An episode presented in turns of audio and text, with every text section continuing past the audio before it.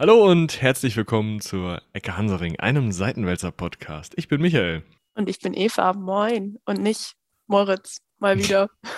ja, der gute Herr äh, hat sich überlegt, er muss irgendwas drehen. Keine Ahnung, kleine Räder, große Räder, Filmrollen, irgendwie sowas. und deswegen, ähm, ja, ist dankenswerterweise Eva eingesprungen, was knapp war, oder? Es war Short Notice, ja.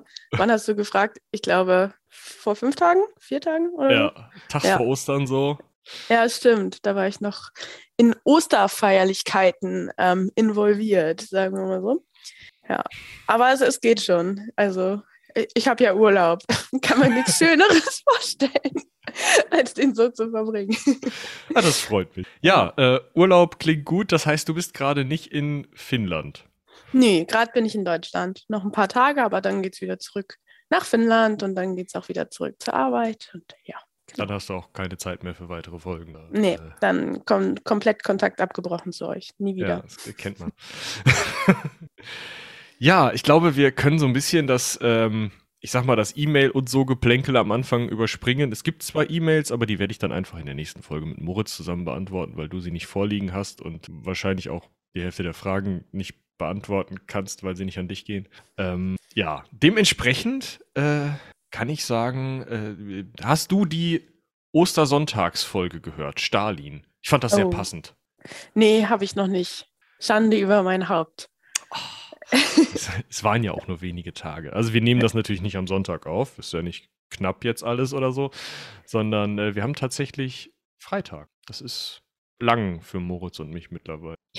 Lang im Sinne von lang vor Veröffentlichung oder lang? Ja, lang vor Veröffentlichung. Also mittlerweile sind wir, sind wir wieder. Wir haben ja sonst immer gerne die Zeitblase, aber das kriegen wir nicht so hin. Hey, eine Zeit lang hattet ihr immer eine Folge auf Halde oder so. Dann war es immer ja. richtig kompliziert, euch, also dem zu folgen, wenn man euch gehört hat. Ja, jetzt gerade nicht. Also wir haben halt, okay. keine Ahnung, Moritz dreht andauernd, ich bin am Arbeiten und ähm, Oh, ihr ja. seid so busy people, unfassbar. Ja, das ist schlimm. Ja. ja. ja, ja ungefähr jeder und alle in meinem Bekanntenkreis heiraten. Das ist auch nochmal so ein Ding. Kann ich an Das passiert nicht. leider, wenn man älter, äh, älter wird. Ja, schlimm. Warte erstmal ab, wenn alle Kinder kriegen. Äh. Ich sag das so, als wüsste ich, was, was dann passiert. Bist du nicht sogar älter als ich? Ich weiß es gar nicht. Doch, ja, ich glaube. Ähm, ich will nicht sagen, dass ich kurz vor 30 bin, aber es ist nicht mehr so lange. Oh ja, dann bist du älter als ich. ja, ja. Ja, aber ähm, es ist ich weiß nicht, bei dir in deiner Forschungsstation wird das wahrscheinlich noch nicht so losgehen, aber. Äh, nee. Obwohl, da wurde jetzt auch geheiratet. Uh. Aber ja, mal gucken. okay. Die sprechen alle nur Englisch wahrscheinlich, die. Ach so, ja, genau. Aber wir sind auch ein paar Deutsche da, also mit denen sprechen natürlich Deutsch. Nee, ich dachte nur, um. weil die dein, dein etwas mal gucken Kommentar hoffentlich dann nicht hören. So, es wirkte so ein bisschen, als hättest du kein großes Vertrauen in diese Ehe. Ach so, nein, so meinte ich das auf keinen Fall. Es kam nur ein bisschen überraschend für alle. Und ich würde jetzt auch nicht so im Internet den Gossip über die Forschungsstation bitten. Ähm, deshalb beenden wir das Thema vielleicht lieber. Ja, äh, sollen wir mal zu einem anderen. Äh, wir haben keine Forschungsstation, das tut mir fast leid. Wir hätten auch eine Forschungsstation uns aussuchen. Das wäre lustig geworden. Aber, oh ja, äh, wir hätten eigentlich mal über die Forschungsstation, an der ich bin, reden können. Die wird dieses Jahr nämlich, hab vergessen, wie alt sie wird, aber die hat ein Jubiläum. Wird die 100 Jahre? Das kommt mir zu alt vor. Aber nee, 100, ja. Naja, mehr dazu wann anders, wenn ich es genau rausgefunden habe. Ich lebe da mhm. ja nur, aber. Ähm. genau, sch schreib's dir auf, dann können wir. Ähm die hat auf jeden Fall dieses Jahr Jubiläum. das ist auch schon mal gut. Heute möchten wir aber über Forschung reden, die tatsächlich schon über 100 Jahre alt ist. Ich, ich kriege das immer nicht so richtig auf die Kette, wenn irgendwas so 1914, 1917 oder so passiert, denke ich immer, ja, ja, vor 80 Jahren. Und genau, so geht es mir auch. Aber dem ist nicht so. Es ist über 100 Jahre her. Ähm, ja, und trotzdem noch sehr relevant in diesem Jahr gewesen. Vielleicht kann man das schon mal anteasern. Und es geht weder um Griechen noch um Russland. Sorry an alle HörerInnen von Ecke Hansering. Dadurch, dass ich hier jetzt vertrete und sage, ich habe gar keine Ahnung von all dem, wir müssen über was anderes reden, ähm, kam ich hier mit der Idee um die Ecke, dass wir ja über so eine kleine, in Anführungszeichen, Expedition reden können. Ähm, ja, und dazu eine kleine Edition, wie die heute noch relevant ist. Da kommen wir dann später zu. Beziehungsweise wie das Schiff heute noch relevant ist. Ähm, das mache ich dann am Ende. Aber vielleicht starten wir einfach mal. Die Leute haben eh schon gelesen, was im also im Titel. Ja, wir müssen uns das eigentlich nochmal überlegen. Ja? Also man könnte ja tatsächlich sowas wie Gestrandet auf Elephant Island oder sowas den Titel machen. Ah. Aber es geht um die Endurance-Expedition von Ernest Shackleton. Ich hoffe, ich spreche ihn richtig aus, aber ich glaube, weil sie ihn tatsächlich in Star Trek so aussprechen. Das ist natürlich meine Quelle für so euch Aussprachen. Du, ich kann ganz klar sagen, wir haben unterschiedliche Quellen für Aussprachen. Aber klang richtig für mich, klar. Ja. nee, es ist, äh, das war eine der Sachen, die ich rausgefunden habe äh, oder die ich wusste sozusagen, als ich den Namen gehört habe und dann im Text äh, die, oder den Texten, die ich gelesen habe, noch rausgefunden habe. Nach Shackleton ist einiges benannt. Irgendwelche Berge in der Antarktis, irgendwelche Eisshelfs, Gletscher, Gedöns, alles was weiß ist da unten und äh, ein Mondkrater. Hm. Ja, der Shackleton-Krater, wie ihr euch denken könnt. Und die Shackleton-Ausdehnung in Star Trek, die ist, äh, wenn man, ah, warte, ich habe, äh, warte mal, meinen Hintergrund hier geblurrt, deswegen kann man das nicht so richtig sehen, aber das kriegen wir ganz schnell hin. Vielleicht für alle HörerInnen, äh, also Michi meint den Hintergrund, den ich gerade sehe. Ja, das ist richtig. Dies ist kein Videopodcast. Meines Wissens werden. nach nicht. Ähm, okay. Da hinter mir hängt die Star Trek-Karte, also die, die, die ne, Universumskarte. Und da ist so ein brauner Fleck drauf. Das ist die Shackleton-Ausdehnung. Wenn ihr Star Trek äh, Treffen der Generationen guckt, da kommt die vor. Ist einer der schlechtesten Star Trek-Filme, aber ähm, wer sich. Was ist jetzt eure Hausaufgabe, liebe HörerInnen? Führt nichts dran vorbei. ihr könnt mir ja mal eine Mail schreiben, wenn ihr das gemacht habt. Die beantworte ich dann wahrscheinlich sogar schriftlich, damit Moritz das nicht mitkriegt. Weil, ähm, also der Film ist wirklich, hui. Die haben unter anderem zwischendurch die Kostüme aus den Serien genommen, die den SchauspielerInnen aber nicht passten, weil die für andere SchauspielerInnen geschnitten waren, damit das irgendwie in die, in die Zeitlinie passt. Deswegen haben die dann hochgekrempelte Arme oder viel zu lange äh, Beine oder sowas. Und du siehst es halt voll im Film, dass die irgendwie so ein T-Shirt vom großen Bruder auftragen. Es ist ziemlich witzig. Ja, war alles ein bisschen mit heißer Nadel gestrickt. Wie unsere Expedition, können wir so überleiten? Na, naja, heiß geht's da nicht so her, muss man ganz klar sagen. Ja, aber es wirkt für mich alles so ein bisschen. Also schon allein der Typ, dieser Ernest Shackleton, geboren 1874 in England, ähm, erst bei der Handelsmarine gewesen und dann hat er angefangen mit diesen Antarktis-Expeditionen, beziehungsweise erst ist er bei Robert Scott mit ähm, den kennt man vielleicht. Das ist der, der gegen Amundsen verloren hat und dann noch sein Leben. Also der zum Südpol wollte und dann mit Ponys, wenn ich mich recht entsinne, genau. dahin ist. Und Ponys und Schnee äh, geht halt nur bis so 20 Zentimeter und danach ist blöd. Ja, äh, dementsprechend mit dem ist er zuerst auf einer anderen Expedition mit. Und dann hat er sich halt so in dieses Antarktis-Game reingefuchst und fand das total cool und hat auch in der Antarktis wohl immer ziemlich gute Arbeit geleistet, aber drumherum hat das irgendwie nicht hingekriegt. Wenig Geld gesammelt, häufig Schulden gemacht und im Allgemeinen irgendwie, ja, so ein, scheint wohl auch so ein Lebemann gewesen zu sein, der, wenn er nicht gerade im Eis war, sich auch gerne mal betrunken hat. Also alles irgendwie so ein, so ein, so ein Charakter. Ja, ich mach das jetzt! Ähm, wie, weiß ich noch nicht. Aber man muss dazu sagen, es war auch keine einfache Zeit, ne, in der er da gelebt hat. Und gerade auch dann Gelder für Forschung, was äh, Forschung für Expeditionen aufzubringen, ja. war einfach auch nochmal eine Herausforderung. Also vielleicht war er deshalb auch konstant broke. Ja, das kann natürlich durchaus sein. Also hier für die äh, Endurance-Expedition, über die wir reden, ich hoffe, das Wort Endurance kommt dann im Titel vor, weil wir es bisher noch, glaube ich, noch nicht wirklich gesagt hatten. Ähm, die Endurance-Expedition, da hat er tatsächlich 10.000 Pfund von der äh, britischen Regierung bekommen, den Rest aber irgendwie von Privatleuten zusammengeklaubt. Und ähm, das ist natürlich was ganz anderes, als wenn man da irgendwie Forschungsgelder bekommt, die bei einem so mehr oder weniger auf Antrag zustehen. Der musste wirklich Klinken putzen. Und äh, ja, klar, daran kann es auch gelegen haben, dass er jetzt nicht so viel Geld hat. Aber vielleicht gehen wir noch mal kurz so ein bisschen zur Vorgeschichte von ihm wie gesagt, ganz knapp. Er war auf der Discovery-Expedition von Robert Scott dabei, äh, wurde von dem aber zurückgeschickt nach knapp drei Wochen, weil er irgendwie angeblich dienstuntauglich war. Ich weiß nicht, ob er da auch betrunken war oder ob er sich irgendwie verletzt hatte. Aber äh, es steht eben nur in dem, in dem Bericht über, über ihn, dass er da zurückgeschickt wurde und darüber so sauer war, dass er selber Expeditionen gestartet hatte. Als erstes die Nimrod, Suchexpedition, die zwar das Ziel, den Südpol zu dem Zeitpunkt noch nicht erreicht hat, aber die so erfolgreich oder zumindest so bekannt war, dass er dafür zum Ritter geschlagen wurde und dann eben auch einen gewissen Namen hatte, um weiter nach ja, Geldern und Menschen zu suchen, die ihm irgendwie helfen, weitere Expeditionen zu machen. Das hat er auch getan und hat dann erstmal den herben Rückschlag erlitten, dass Amundsen den Südpol erreicht hat. Ich weiß gar nicht, wann genau das war. 1910, meine ich. Äh, ja, ich glaube schon. Guck hm. vielleicht nochmal nach. Auf jeden Fall kommt Scott dann ja nicht lebend zurück und es gilt ja richtig, dass die daran gescheitert sind. Man muss sich das, den Zeitgeist vielleicht damals so vorstellen, dass es richtig so ein Race to the South Pole, äh, to the South Pole war. Also es war. Oh, TH, toll. ja, es war in aller Munde. Es war richtig ähm, der Expeditionsspirit. Es war alles noch unentdeckt.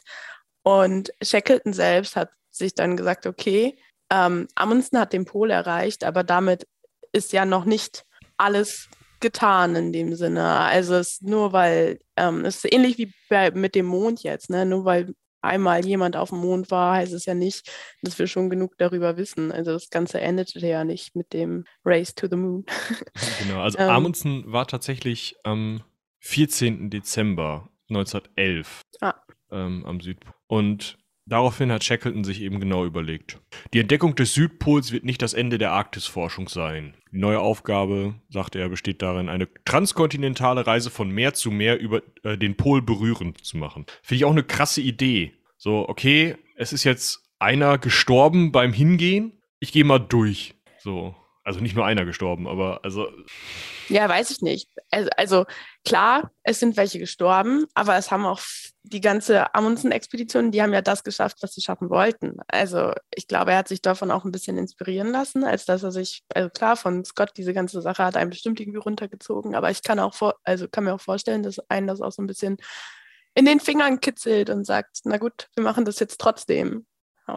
Ja. Vielleicht war es auch so ein bisschen, ähm, ja, so ein, so ein Übertreffen von Scott oder vielleicht ein, so ein Ansporn, dass Scott da eben gestorben war und er es jetzt schaffen wollte, obwohl Scott ihn für untauglich erklärt hatte, weil er hat eigentlich erst nach Scotts Tod oder das dauert ja auch immer noch mal ein bisschen, bis die Nachricht von Scotts Tod dann auch in England angekommen war. Dann hat er erst angefangen, Geld zu sammeln, was wenig erfolgreich war zu Anfang, bis er über Umwege dann die britische Regierung anpumpen konnte, da 10.000 Pfund bekommen konnte und sagen konnte, so, ich habe jetzt einen Grundstock, ich bräuchte jetzt noch ein paar Drittmittel. Um das mal in heutiger, heutiger Währung zu sagen. Und da hat er tatsächlich dann 50.000 Pfund zusammenbekommen, was heute 5 Millionen Pfund wären, wenn man das ähm, auf die Kaufkraft anwendet, oder 6 Millionen Euro, also schon eine Stange Geld. Ich weiß nicht, was so eine normale Expedition heute kostet. Hast du da für die, ähm, für die Suchexpedition nach seinem Schiff was gefunden? Ähm, nee, habe ich nicht.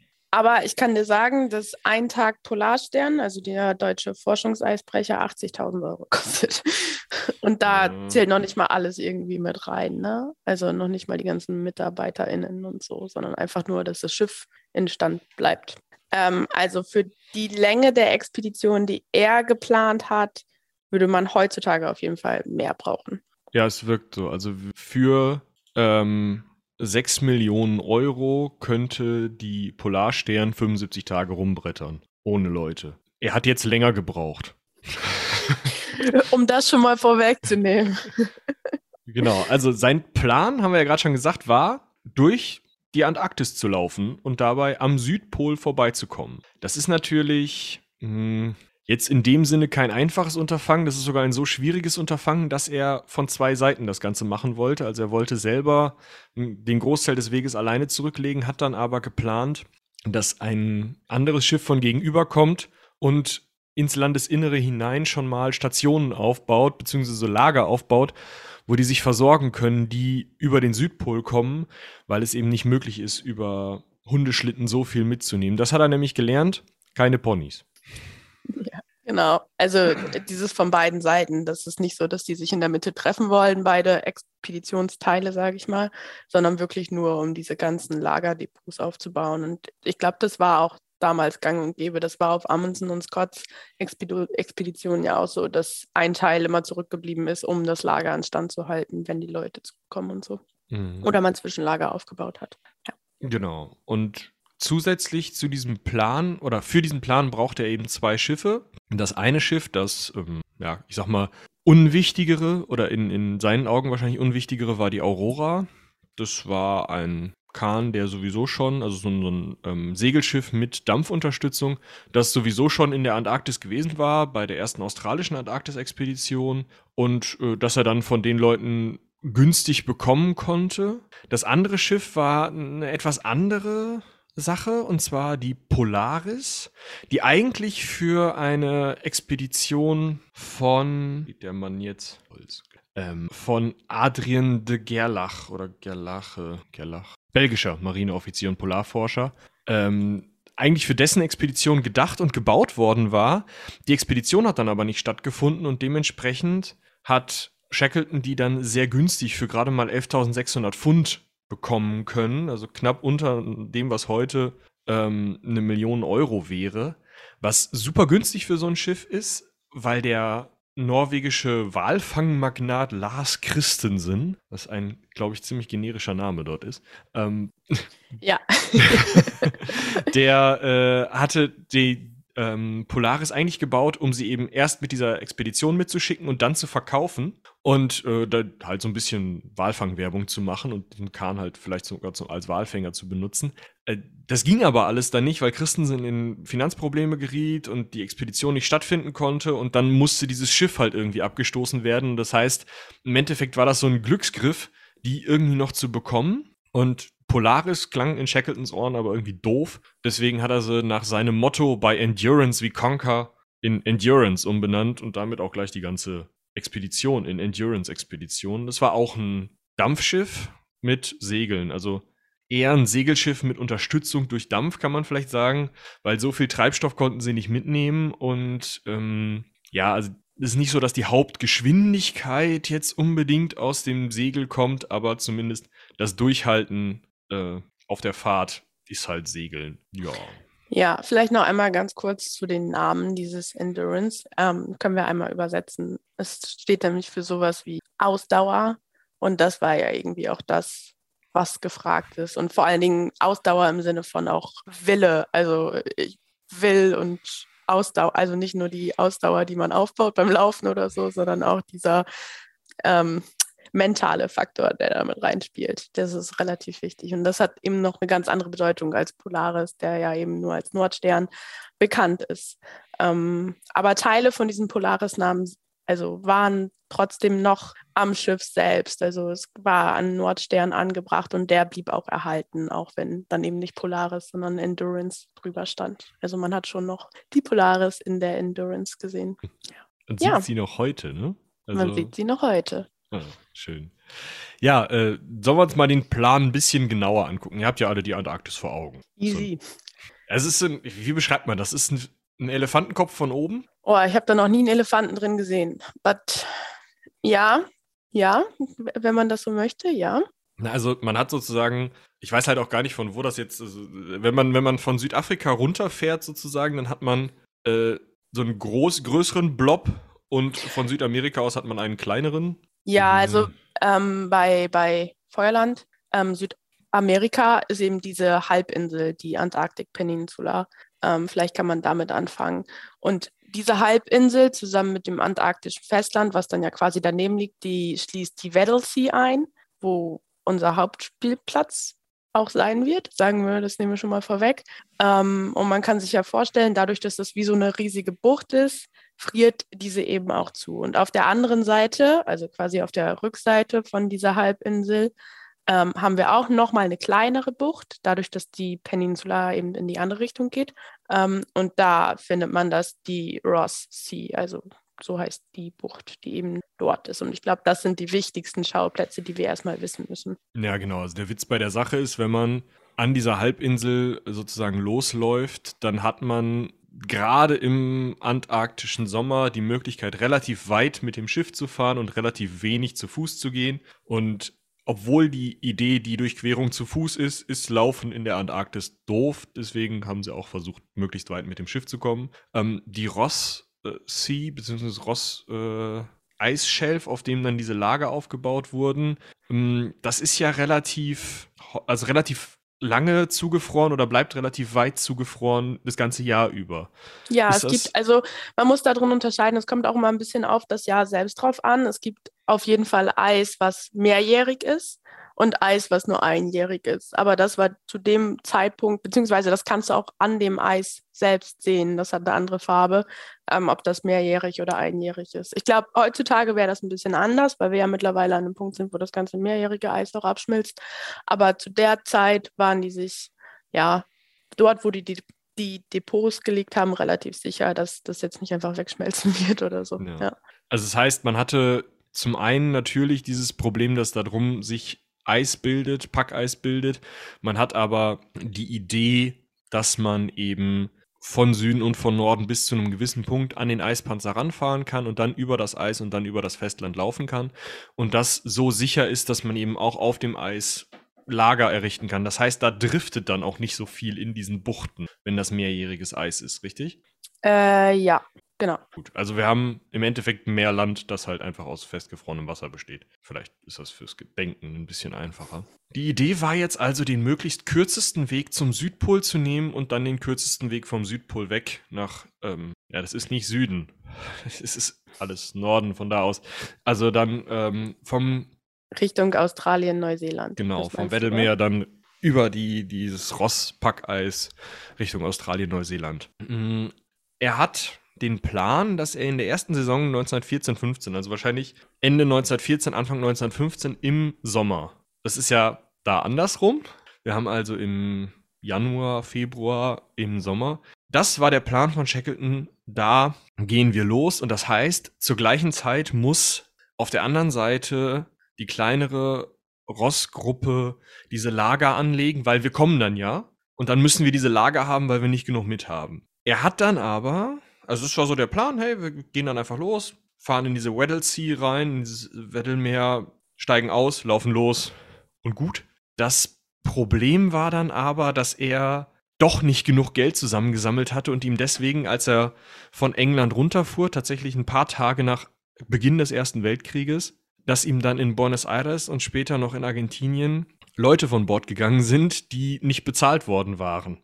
Was natürlich ziemlich dämlich ist und er dann dort neue Leute anheuern musste und sowieso noch ein paar Geldprobleme hatte. Ähm, das hat er aber nicht gesagt. Das heißt, die andere Gruppe, die auf der Aurora eben äh, vom, von der Ross-Seite auskommen sollte, von Australien auskommen sollte, saß in Australien, hatte auch Geldprobleme, hat Sachen zusammengeschnort tatsächlich, um irgendwie diese Lager aufbauen zu können und hat sich Hals über Kopf auf den Weg gemacht, um dann noch in dieser ersten Saison 1914, 1915 es zu schaffen, irgendwelche Lager aufzubauen, während Shackleton in Buenos Aires saß und ein Telegramm nicht abgeschickt hat. Wo er halt hätte sagen können, so, yo, Leute, Füße stillhalten, ich komme ein Jahr später, ist egal.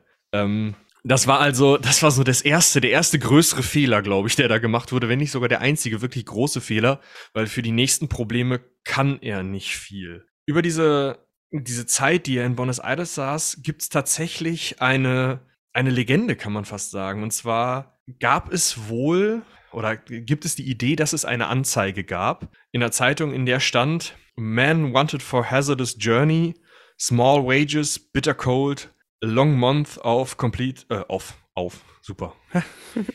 Dafür habe ich das TH in Month hingekriegt. Long month of complete darkness, constant danger, safe return doubtful, honor, uh, honor and recognition in case of success. Also, ich suche Leute für eine gefährliche Fahrt. Es gibt wenig Geld, es wird kalt, es wird dunkel. Alles, äh, also ständig, ständige Gefahr. Wahrscheinlich kommt er nicht zurück. Aber wenn, dann kriegt er einen Daumen hoch. Wird super. Das ja. ist aber wahrscheinlich eine Legende. Ja, ich finde aber, dass eine Legende, die, also selbst wenn es nicht wahr ist, die zeigt ganz gut, auf was die sich eingelassen haben und auch, was deren Gründe war, dass die halt wirklich dieses Entdeckergehen und dieses Abenteurer, äh, lasst, es ist kein Gehen, diese Entdeckergeist und Abenteurergeist in sich hatten, dass sie sich gedacht haben, es wird richtig, richtig schwierig werden. Ich habe Bock, so nach dem ja. Motto. Und ich finde, das gibt es ganz gut wieder, weil äh, klar, es ist einfach ein Lebensraum, in dem keine Menschen leben und es hat auch Gründe, dass dort keine Menschen leben, weil das Leben dort nicht einfach ist. Ja. Ähm, und dementsprechend, finde ich, gibt diese unwahre Legende schon wieder, auf was die Männer sich da eingelassen haben und vielleicht auch, was deren Beweggründe sind. Eben Ehre und Anerkennung im Erfolgsfall. Ja. Dass man was, eine Geschichte zu erzählen hat am Ende. Ist auch krass, muss man sich mal vorstellen. Ja, ich fahre mal für ein paar Jahre in die Antarktis. Mal gucken, ob ich wiederkomme. Tschüss zusammen. Ja, es wäre vielleicht mal interessant, sich die einzelnen, also jetzt klar, Shackleton beiseite, aber die ganzen einzelnen Teilnehmer ähm, mal genauer anzuschauen und deren Beweggründe, weil äh, vielleicht sind es auch so teilweise verlorene Seelen, sage ich mal, gewesen, denen auch sonst das normale Leben nichts, nicht viel gegeben hat. Wobei ich auch weiß, dass auf so Expeditionen oft auch Leute mit ähm, Frauen und Kindern, also es waren ja meistens nur Männer zu der Zeit, ähm, mit Frauen und Kindern mitgefahren sind, die eigentlich ein Leben zu erwarten haben. Andererseits ist es auch gerade Kriegszeit. Ne? Also findet ja. ja parallel ja, also genau, es ist gerade der Erste Weltkrieg, aber auf der anderen Seite ist ja nicht klar, also äh, zu dem Zeitpunkt, wo sie die Heuer unterschreiben, ist ja nicht klar, dass ein paar Tage später der Erste Weltkrieg losgeht.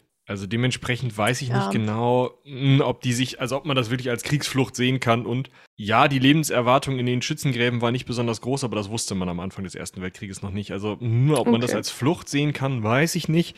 Hm, aber wir kommen ja gleich noch zu einem. Aber es waren unstete Zeiten. Vielleicht ja, können das, wir das, das können wir auf jeden Fall festhalten. Aber wir kommen ja auch gleich noch zu einem äh, jungen Herrn, der tatsächlich mitgekommen ist, obwohl er es nicht hätte tun sollen und der auf Biegen und Brechen da mitgekommen ist. Vielleicht können wir da noch mal ein bisschen gucken, was so die Beweggründe gewesen sein können. Mhm, aber jetzt erstmal müssen wir einmal schauen, weil das relativ schnell abgehandelt ist. Was denn mit dieser Ross-Gruppe? Ich habe jetzt im Süden geschrieben, weil das auf meiner Karte unten war. Das ist natürlich besonders klug von mir, am Südpol vom Süden zu reden. Ähm, also diese Ross-Gruppe wurde von einem Herrn McIntosh geführt, dessen Vornamen mir natürlich wieder entfallen ist, aber das kann sich. Aeneas, genau. Aeneas McIntosh, schöner Name, äh, der tatsächlich schon mal in der Antarktis gewesen war, wie einer seiner Kollegen auch. Also die hatten schon mal so Schnee gesehen. Alle anderen waren komplett unerfahren. Und das waren zehn Leute, denen gesagt wurde, ihr müsst in der ersten Saison 14-15, also ähm, in dem Fall sind sie am 24. Dezember 1914 losgefahren, auf dieses Ross-Shelf kommen und von da aus dann mit Hundeschlitten immer wieder von der Aurora ins Landesinnere vorstoßen und immer sozusagen eine etwas größere Strecke zurücklegen, um da dann wieder ein Lager aufzubauen. Und das Problem war eben, dass genau Macintosh, also Aeneas Macintosh und Ernest Joyce, der zweite Mann dieser Gruppe, also sozusagen der zweite Offizier, der ne, erste Offizier, der Ersatzmann für Macintosh, die beiden waren die einzigen, die überhaupt irgendwie Antarktis-Erfahrung hatten und auch keine große Erfahrung mit Hunden. Dementsprechend ähm, sind sie ja eigentlich auf der Nase gelandet mit der ganzen Veranstaltung. Also es hat überhaupt nicht funktioniert. Ähm, sie haben zuerst 10 der 18 Hunde verloren und dabei ein nicht ganz vollständiges Depot angelegt und gleichzeitig noch einiges an Erfrierungen erlitten. Das hat also wirklich nicht besonders gut geklappt und das war nur sozusagen die erste Tour von der Aurora, ein bisschen was aufs Eis, um da ein bisschen was, ähm, also ein erstes Lager anzulegen. Das Problem ist natürlich, wenn dir 10 der 18 Hunde verloren gehen, dann kannst du nicht besonders gut weitermachen. Aber es kam natürlich noch schlimmer, denn als sie zurückkamen, war auch noch ihr Schiff weg. Und zwar ist ähm, die Aurora eigentlich direkt nachdem sie die Gruppe das erste Mal abgesetzt hatte, im Packeis eingefroren und für ein Jahr weggetrieben.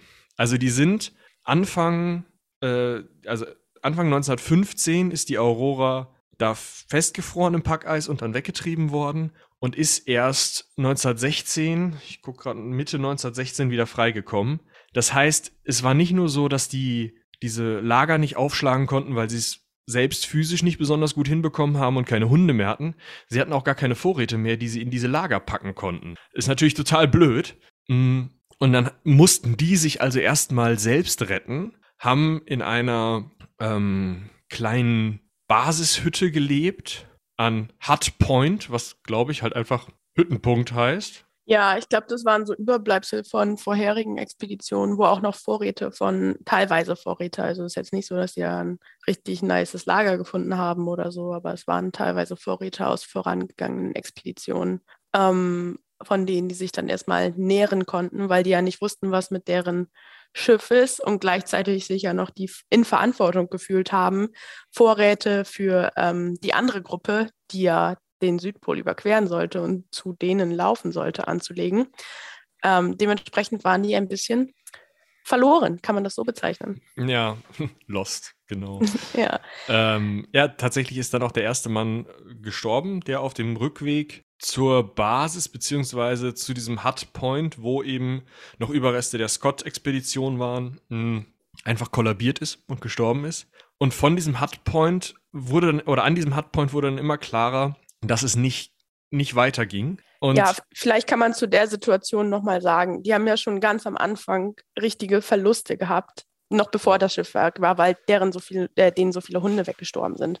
Und die ganze Gruppe war vorher noch, also fast die ganze Gruppe war vorher noch nie in der Antarktis. Und wenn man da erstmal in der kalten Antarktis steht, friert und einem die Füße wehtun, weil äh, die Zähne kein Blut mehr abbekommen oder so, das hört sich jetzt alles so an, aber es ist halt fucking, fucking kalt.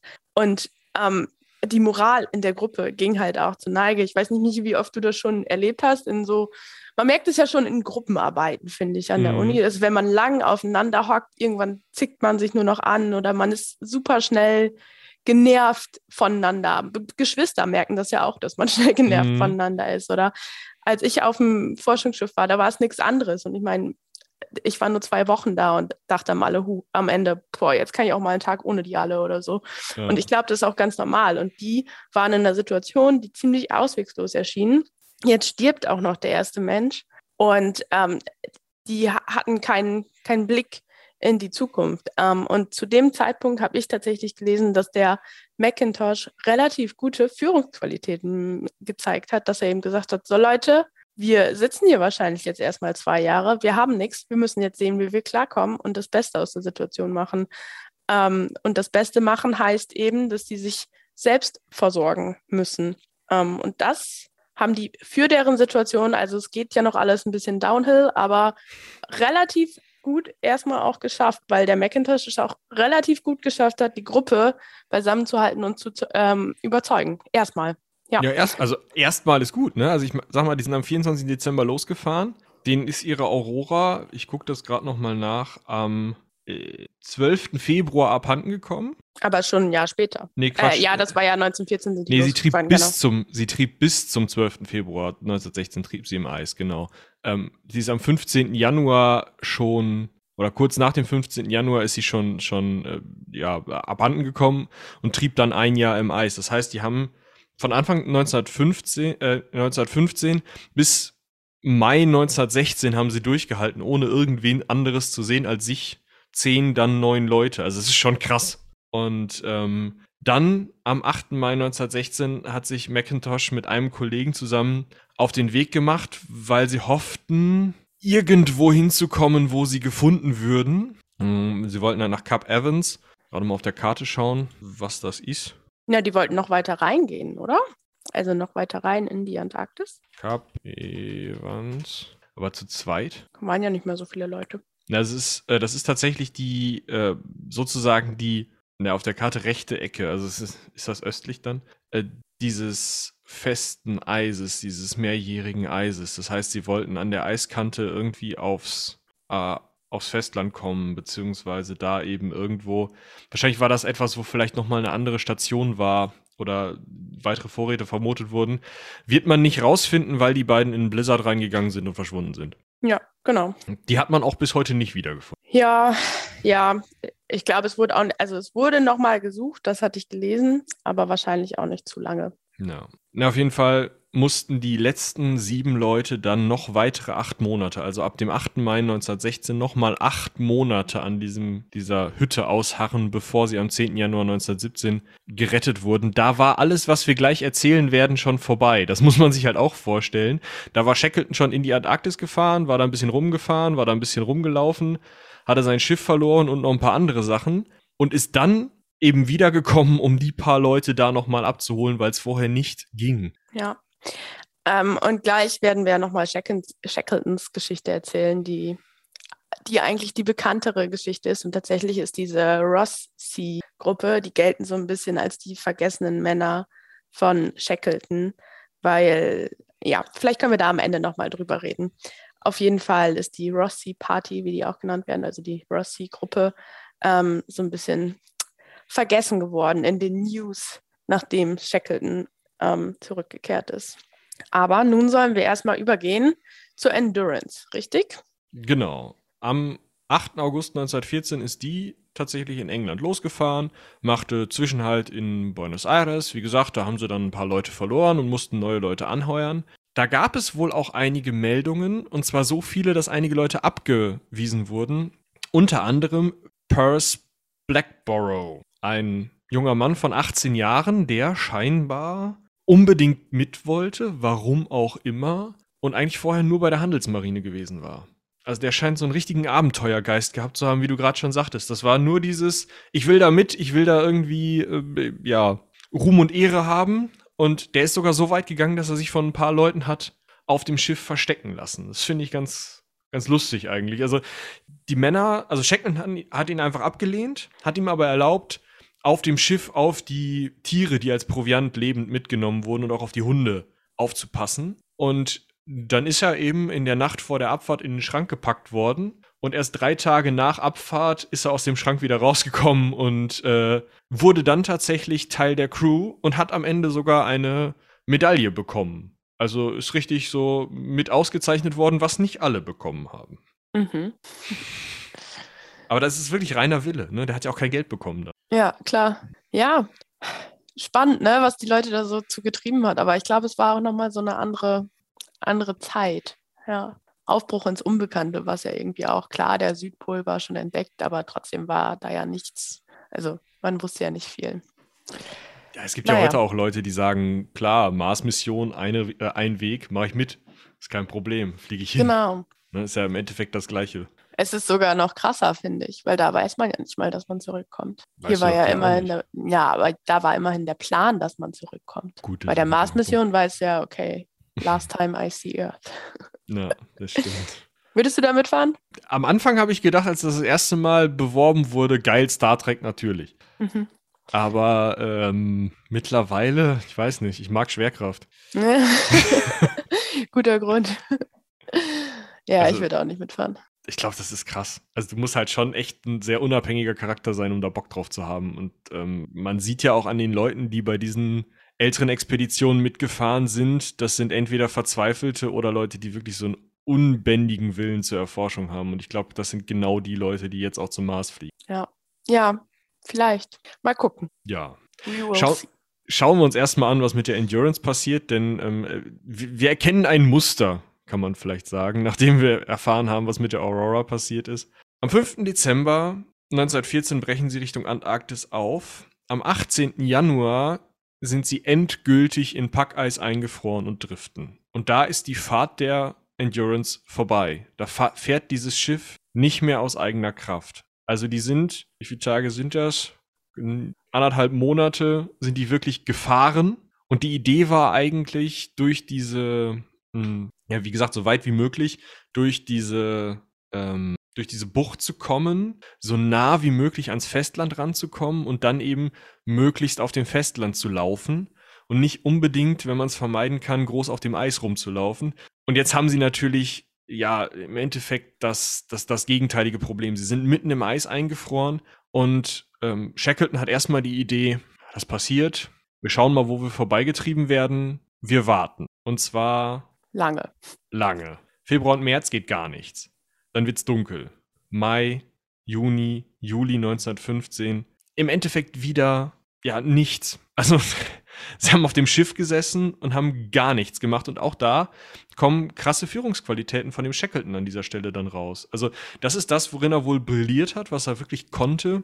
Die Leute zusammenhalten, die Leute motivieren und dafür sorgen, dass keiner aufgibt, ähm, dass, dass die Leute sich nicht gegenseitig total an die Gurgel gehen. Und das hat er mit ja, allen möglichen Aktionen, Fitness, irgendwelchen Trainingseinrichtungen oder Einheiten auf dem Eis und auch auf dem Schiff. Tatsächlich Fußball spielen und ähnlichen Sachen hat er das irgendwie hingekriegt, diese Leute. Das muss man sich halt auch mal überlegen, da mal fünf Monate im Dunkeln auf so einem Schiff sitzen, ohne dass sich's bewegt. Also, wenn man wenigstens noch die Aussicht hat, ja, gut, irgendwann Amerika. Aber Pff, weiß ich nicht. Wobei fünf Monate ist noch untertrieben. Es ging ja, wie gesagt, das Schiff ist ja nicht mehr von selbst gefahren. Sie saßen da tatsächlich bis zum 30. September 1915 auf dem Eis, zuerst im Schiff. Anfang September sind sie dann ausgestiegen und haben tatsächlich ein Camp auf dem Eis neben dem Schiff angelegt und auch zum Beispiel die Rettungsboote schon mal rausgeholt, weil sie gemerkt haben, okay, das Eis ist so sehr in Bewegung, das macht das Schiff nicht mehr lange mit. Ich weiß nicht, hast du Erfahrung mit Eisbrecherei? Wir haben tatsächlich jetzt im Februar, äh, musste ich Proben nehmen und da, also hier in Deutschland kam ja auch nochmal so richtig der Winter, also richtig der Winter zurück nicht, aber es gab dieses Aprilwetter. Mhm. Obwohl es war auch gar nicht Februar, es war März, April. Und bei uns gab es nochmal 10 Zentimeter Neuschnee und Minusgrade. Ähm, und ich musste Proben nehmen, ich musste tauchen. Und wir hatten Boah. unser kleines Tauchboot. Da haben wir uns auch gefühlt wie so ein Eisbrecher. Also es war nur so eine dünne Eisschicht, das war alles, alles okay und so. Aber es war, es, ich habe mich gefühlt wie so ein Eisbrecher. Ähm, aber das war natürlich nichts im Gegensatz zu denen, ähm, wo dann wirklich richtige, richtig krasse Kräfte ähm, durch das Eis auf das Schiff wirken.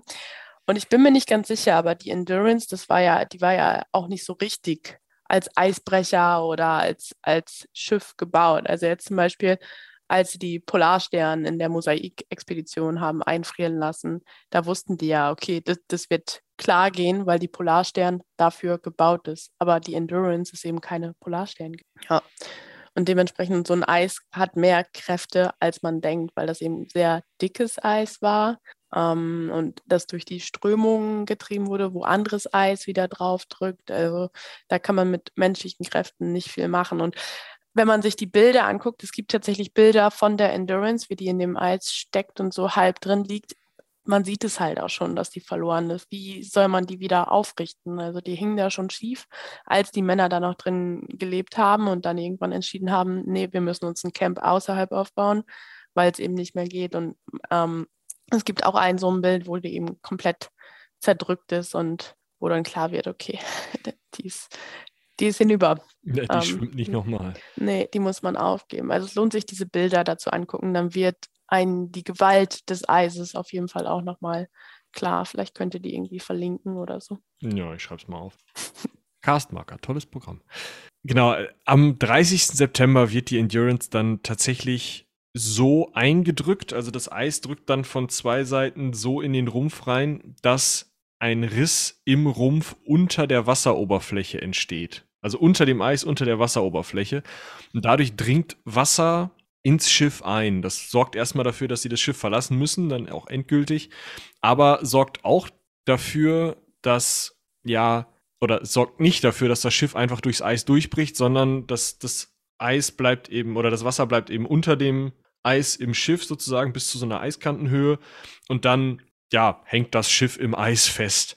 Das heißt, vom 30. September bis 21. November ist das Schiff immer noch über Wasser und die Männer können immer wieder hingehen und immer wieder was retten, was ihnen, glaube ich, wirklich auch den Hintern gerettet hat, wenn man das so sagen kann. Also wenn, ja, da, wenn der Kahn den nicht unter, also den direkt unterm Arsch weggefallen wäre, dann ja, schade. Dann säßen sie da wie die wie die Männer, die die Aurora verloren haben. Ja.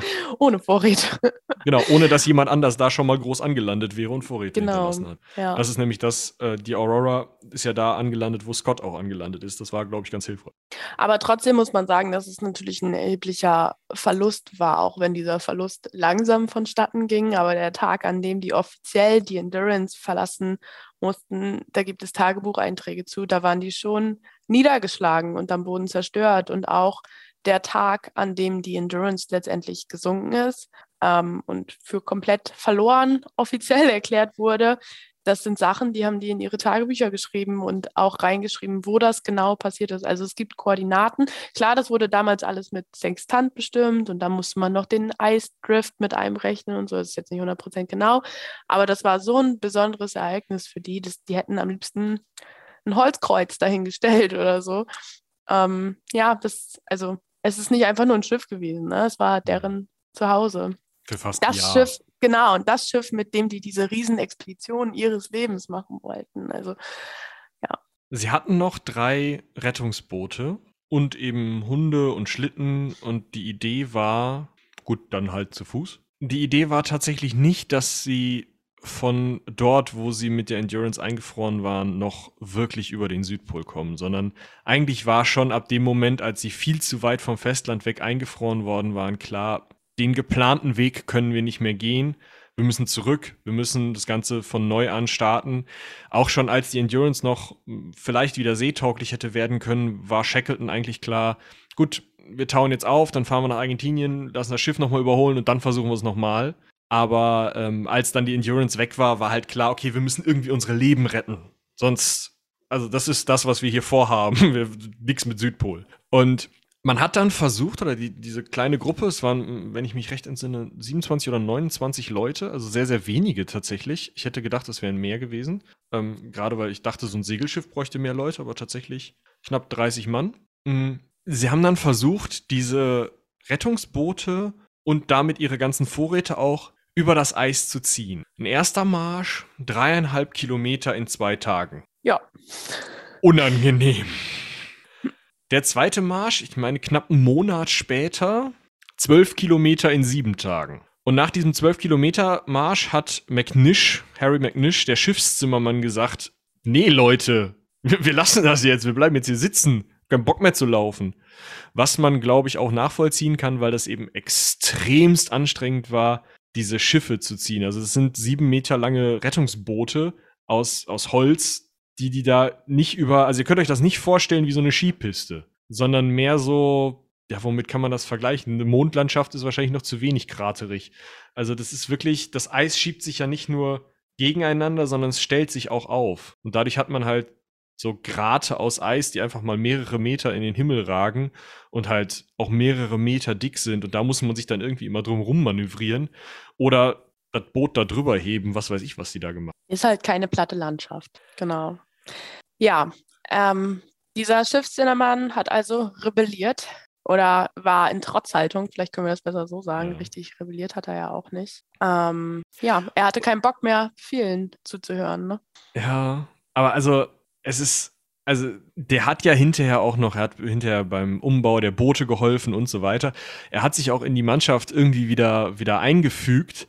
Aber Shackleton war doch nachtragend über diese Nummer, dass er nicht mehr mitlaufen wollte, weil im Gegensatz zum blinden Passagier hat äh, Zimmermann Harry McNish oder McNish, das weiß man tatsächlich bis heute nicht, keine Polarmedaille am Ende bekommen. Ja? ja schon gemein. Man sitzt da irgendwie zwei Jahre im Eis, hilft sich gegenseitig und weil man einmal sagt, boah, ich habe wirklich keinen Bock mehr jetzt zu Fuß zu gehen, heißt es direkt, ja, du, du kriegst keine Medaille. Aber trotzdem reden wir jetzt über ihn und nicht über alle anderen, die eine Medaille bekommen haben, muss man vielleicht auch mal sagen.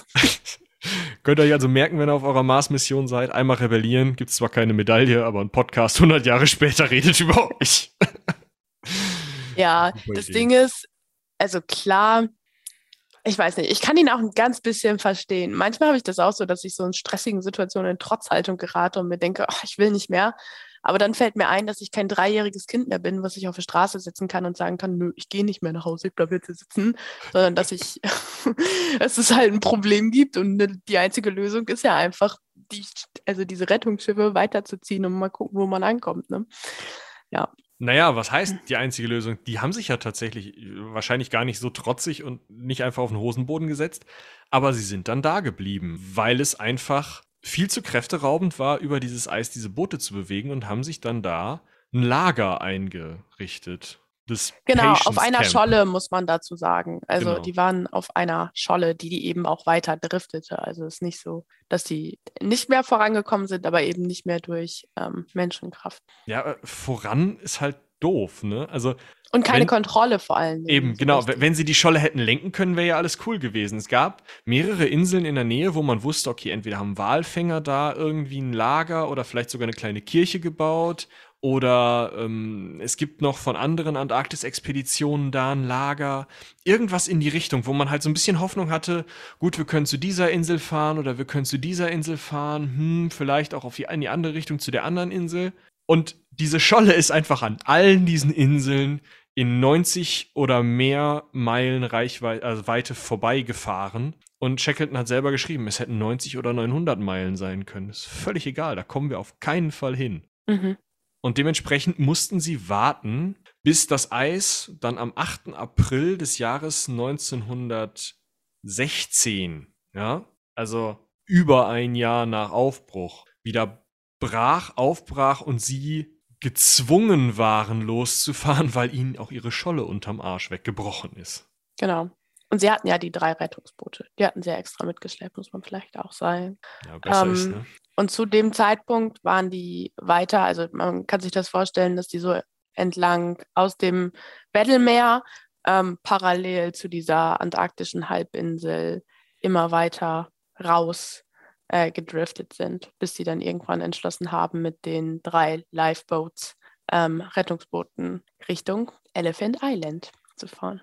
Genau, Elephant Island. Ich habe ja gerade schon gesagt, die Antarktis sieht für mich ein bisschen aus wie ein Elefant. Elephant Island sieht auch aus wie ein Elefant. Äh, tatsächlich kann man da die Ohren sogar ein bisschen besser auseinanderhalten.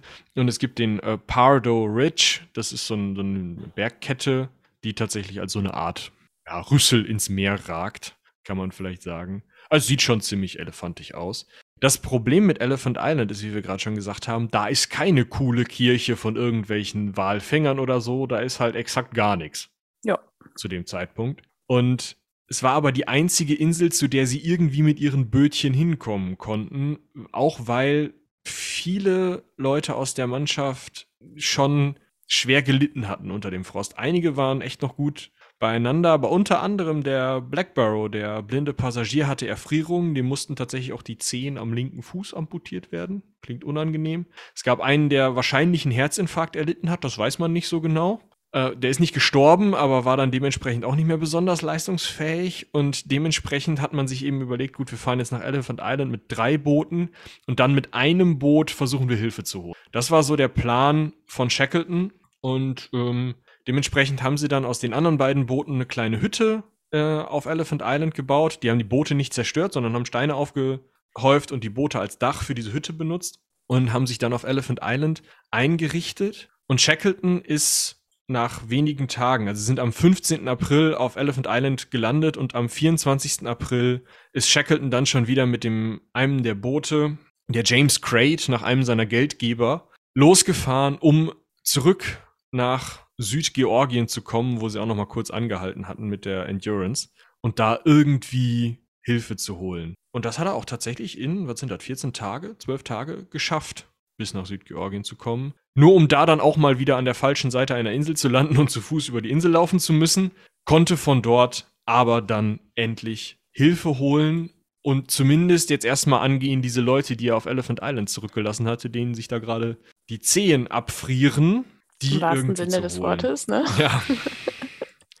die irgendwie zurückzuholen. Da hat er erstmal sich eigentlich auf einem ganz kurzen Dienstweg von den Walfängern, die in Südgeorgien gewohnt haben, oder auf Südgeorgien, die The Sky, äh, the, ne, TH, The Southern Sky, einen kleinen Walfänger, einen großen Walfänger eigentlich sogar, ähm, ja, sich den akquiriert, ein paar Freiwillige zusammengesammelt und äh, hat gesagt, so, wir fahren da jetzt mal eben wieder runter. Weiter geht's. Äh, wo waren wir? Wir waren äh, Da nach einem stehen geblieben, Packeis, genau. Genau, nach Dann einem kleinen technischen Problem. Sowohl bei uns als auch auf der The Southern Sky Packeis. Dann hat er nach England telegrafiert und mal nachgefragt, ob man nicht noch ein Schiff haben könnte. Komischerweise hatten die Engländer im Ersten Weltkrieg nicht so richtig ein Schiff über, um irgendwelche Polarforscher zu retten, kann ich mir gar nicht vorstellen. Mensch, Und äh, daraufhin ist er dann nach äh, Chile gefahren und hat gesagt, Leute, wir brauchen irgendwen und hat mit Hilfe des äh, britischen Gesandten in Montevideo, das ist dann in Uruguay schon, also noch, noch weiter im Norden, hat verschiedene Regierungen abgeklappert und hat dann von Uruguay tatsächlich die Institutio de Pesca Numero Uno oder sowas. Ich kann kein Spanisch. ja, ich auch nicht.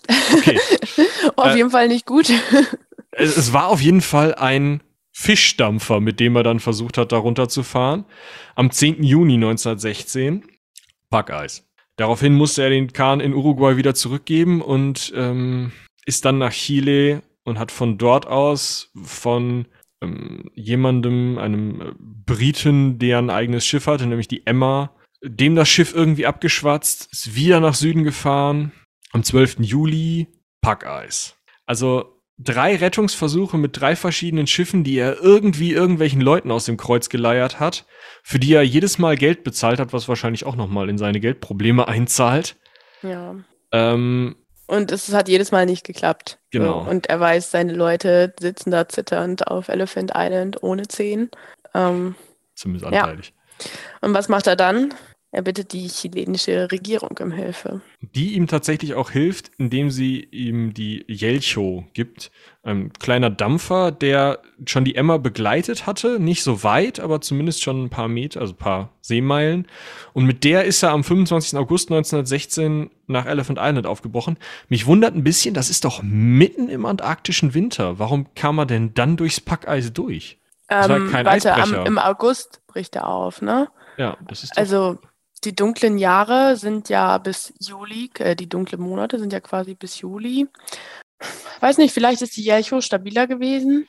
Ist auf jeden Fall schon gegen Ende und die sitzen ja auch nicht im Weddelsea, in der Weddelsea selbst, sondern mehr, ähm, mehr außerhalb auf Elephant Island. Klar, es ist noch quasi Weddelsea, aber jetzt nicht in der tiefsten Weddelsea.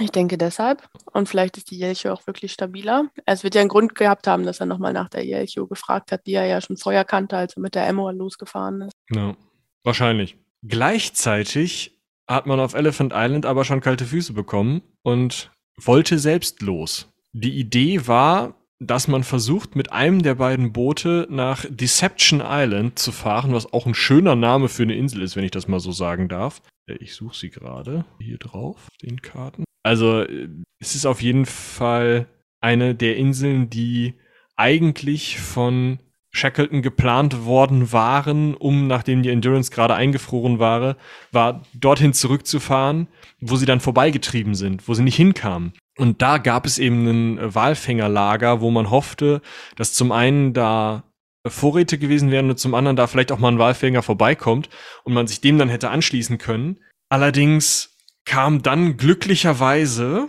fünf Tage, bevor sie mit diesem Bötchen losfahren wollten und man die hätte auch noch suchen müssen, das kam. Nicht. Hm? Ein Monat und fünf Tage.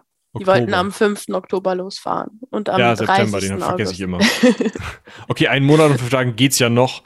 Äh, nachdem man die hätte halt auch noch suchen müssen, äh, ist auf jeden Fall die Jelcho dann angekommen. Und man konnte die Leute tatsächlich innerhalb einer Stunde retten und ähm, an Bord bringen, ja. Genau. Ja, aber ganz, also ich kann es verstehen, dass die angefangen haben, einen Plan B zu schmieden. Ja. Weil der Shackleton ist im Mai, wenn ich mich nicht irre, los. Ja. Richtig? Und mittlerweile haben wir August und dazwischen liegen echt auch nochmal eine harte Zeit. Also eine dunkle, kalte, ja. ja. harte Zeit. Ähm, und die haben ja vorher schon ordentlich gelitten. Und ganz ehrlich, würde ich da sitzen und hätte zwei Boote stehen, ich, ich würde schon am ersten Tag einen Plan B schmieden, mhm. wahrscheinlich. Ja. ja, oder selbst mit dem Shackleton mitfahren wollen. Ja, vielleicht auch das. Ja, aber es geht ja leider nicht. Ging ja leider nicht. Ähm, naja, auf jeden Fall wurden sie dann gerettet.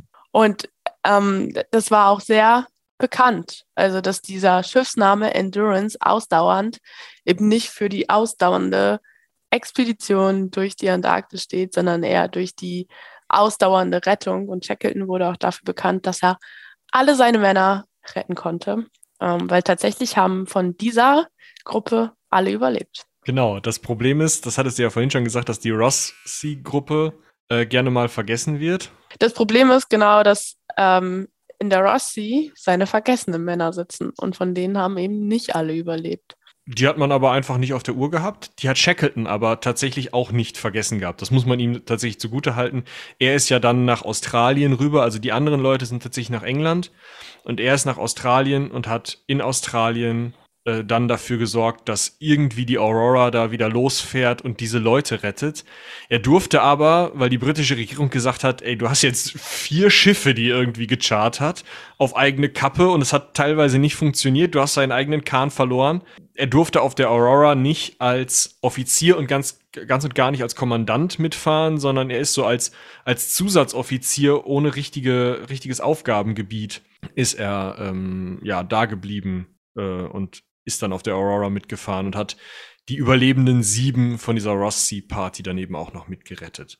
Ja, also er hat ihn nicht verge äh, vergessen und ich finde, das steht auch nochmal für seine Führungsqualitäten oder ja, ja doch für seine Führungsqualitäten, dass er erst nach Hause fährt, wenn der ganze Teil der Gruppe, beziehungsweise die, die dann eben doch nur überlebt haben, ähm, wiederkommt. Aber trotzdem ist natürlich krass, was für eine Geschichte die mit der Endurance hinter sich haben. Mhm. Ähm, und äh, dass die sich da selbst so rausgefangen haben. Und das ist eben das, was am Ende auch, oder wofür Shackleton am Ende auch so berühmt geworden ist. und tatsächlich versucht das nochmal. das ist, finde ich, also nach so einer Nummer hätte ich mir halt gedacht, glaub, ich halte die Füße ab jetzt in den Kamin. Ja, aber er hat Blut geleckt. Also ich kann es auch verstehen. Er hat ja nicht so richtig das geschafft, ähm, was er schaffen wollte. Ja, also ab 1920 hat er wieder angefangen zu organisieren. Er hatte 1917 die Leute zurückgebracht. 1920 hat er angefangen zu organisieren. September 21 ging die Quest-Expedition auf der Quest los. Tatsächlich mit 1, 2, 3, 4, 5, 6, sieben, acht Leuten von der Endurance, die wieder mitgekommen sind. Das zeugt ja auch von den Führungsqualitäten von Shackleton, weil die ihm halt geglaubt haben, selbst wenn es nicht so gut läuft, mit dem kommen wir da wieder raus. Das ist also schon, ja, bemerkenswert. Leider, ähm, also sie sind noch bis Südgeorgien gekommen, aber am 5. Januar 1922 hat äh, Shackleton da einen Herzinfarkt bekommen und ähm, ist verstorben. Die Quest ist ein bisschen nach Süden gefahren, haben sich Elephant Island nochmal aus der Ferne angeguckt, konnten aber nicht anlanden und sind dann haben aufgegeben und sind wieder. Wurde Shackleton nicht ähm, sogar dort irgendwo begraben? Ja, genau. Er wurde auf Südgeorgien begraben. Ja, weil seine Frau hat dann, glaube ich, gesagt, es ist, es ist da, wo er hingehört. Also nicht, ja. es war nicht böse gemeint oder so, ja. aber im Sinne von, er als ähm, Polarforscher sollte dort begraben werden. Ja. Genau, und somit nahm sein Leben 1922 ein Ende. Aber jetzt, 100 Jahre später, war er nochmal in aller Munde, und zwar im Februar diesen Jahres. Ähm, und das hatte auch einen Grund, einen sehr coolen Grund, wie ich finde. Wir können uns noch mal kurz erinnern. Ich habe das vorhin schon angedeutet, dass es Tagebucheinträge gibt, als die Endurance gesunken ist, ähm, dass die eben die genaue ähm, Position aufgeschrieben haben oder was eben die genaue Position für die war. Und tatsächlich wurde eine zweite, nee, nicht eine zweite, wurde eine Expedition in diesem Jahr gestartet, die Endurance 2020, 22, nicht 2020. Ähm, ähm, die Endurance 22 und die hatte eben das Ziel, das Wrack der Endurance zu finden, weil man wusste ja, okay, die ist untergegangen und wir wollen die das Wrack finden. Und ja, genau. Und zwar startete diese Expedition an Bord von der Agulas 2, ähm, bestimmt nicht richtig ausgesprochen. Ich glaube nicht, aber boah. afrikanischen Forschungsschiff ähm, von Kapstadt Richtung Weddellmeer. Und es waren nicht nur Wiss MeereswissenschaftlerInnen an Bord, sondern viel eher auch MeeresarchäologInnen, ähm, IngenieurInnen und so weiter und so weiter. Ähm, und im Prinzip galt für die Expedition, so viel wie möglich herauszufinden und so wenig wie möglich einzugreifen. Also man wollte das Wrack nicht bergen, man wollte nicht groß Proben nehmen oder so, sondern man wollte es finden, man wollte es, ähm, man wollte es anschauen, man wollte ganz viele Informationen darüber rausfinden, weil das Wrack nämlich als Historic Site benannt wurde und daher bestimmt auch irgendwie unter Schutz steht, ähm, als Monumentum, so wird es bezeichnet, unter dem Antarctic Treaty steht. Die Weddell liegt ja in der Antarktis ähm, und die gehört ja nicht so richtig jemanden, aber es gibt diesen Antarctic Treaty, den eben mehrere Staaten unterschrieben haben, der sagt, dass die Antarktis nur für friedliche Nutzung und besonders zu Forschungszwecke ähm, genutzt werden darf. Und das Wrack der Endurance ist tatsächlich ein, ja, eine historische ähm, Stätte der Antarktis, wenn man so will. Das ist immer ganz krass mit Wracks in der, in der Unterseearchäologie. Mittlerweile ist man so weit, dass man die genauen Koordinaten von diesen Wracks nur ungern veröffentlicht, wenn das nicht vielleicht gerade sowas ist wie das der Endurance, wo halt keiner hinkommt weil die teilweise von irgendwelchen Schatzsuchern mit riesigen Meeresstaubsaugern hochgesaugt werden, um dann irgendwie irgendwelche Goldmünzen daraus zu ziehen. Und äh, dementsprechend, ja, ist dieser, dieser Treaty halt wirklich wichtig und dieses Monumentum, das man da drüber legt, dass da wirklich niemand dran geht, ist äh, ja unfassbar wichtig einfach. Ja, wobei ich vermute, da werden, würden nicht so viele Goldmünzen gefunden werden. In dem Schiff jetzt nicht. In dem nicht, aber klar, es ist voll das Problem und es ist einfach auch ein Problem, dass man damit in den Lebensraum eingreift. Das, ich meine, das Schiff liegt ja jetzt 100 Jahre auf dem Meeresgrund. Das ist mehr Teil des Meeres als Teil des Landes, wenn man so will. Also, hm. ja. Ähm, die ganze Expedition wurde von der Falklands Maritime Heritage Trust finanziert und auch organisiert. Und die haben tatsächlich im Jahr 2019 auch schon mal einen Wrack gefunden mit so einer Expedition. Ähm, die SMS Scharnhorst, die im Battle of Falkland im Jahr 1914 gesunken ist. Und nur anhand dieser Expedition im Medal, im Medal äh, Weddellmeer. Also erst danach wurde die Endurance als historische Stätte gekennzeichnet und erst danach wurde auch die Expedition erst geplant. Also man hat gesehen, das ist möglich und die Endurance ist, ist ja einfach bekannt. Also Shackleton ähm, ist ja verbunden mit dem Weddellmeer und diese ganze Geschichte. Ähm, ja, also die Endurance steht fest. Man wollte das Wrack finden, man wollte sich das angucken. Man hatte nicht das Ziel, irgendwelche Proben zu nehmen, sondern mehr das Ziel, auch darüber aufzuklären, ähm, aufzuklären und ähm, Education, auf, also Bildung zu betreiben, das nach außen zu tragen. Ich mhm. wette, da wird irgendwann auch nochmal eine Doku ähm, rauskommen. Ich freue mich jetzt schon. ähm, genau, und man hatte eben diese Koordinaten, die damals in das Tagebuch geschrieben wurden, als das Schiff gesunken ist, die nicht so 100% korrekt war, aber man hatte auf jeden Fall schon mal einen Umkreis. Und der, der, äh, die der, die Agulus, so war der Name, ne? Auf jeden Fall das Schiff, mit dem die Expedition unterwegs war, die hatte neuartige Tauchroboter an Bord. Das waren Hybridfahrzeuge, ähm, die man sowohl mit einem Kabel verbunden vom Schiff aus steuern konnte, aber auch ohne Kabel, was ziemlich cool ist. Ähm, und mit Sonar wurde dann das Wrack geortet, geortet in 3008 Metern Tiefe. Das muss Boah. man sich mal vorstellen. Das ist halt das ist Ziemlich ein, tief. Ein langes Kabel, aber heißt dieses. Naja, es konnte auch ohne Kabel gesteuert werden. Ja. Das war so ein Hybridfahrzeug. Das ist ja, warum es so cool ist. Und eigentlich haben die auch mit mehr Problemen gerechnet, weil die dachten, wegen des Eises ähm, würden die gar nicht genau an die Stelle hinkommen, wo die das finden könnten.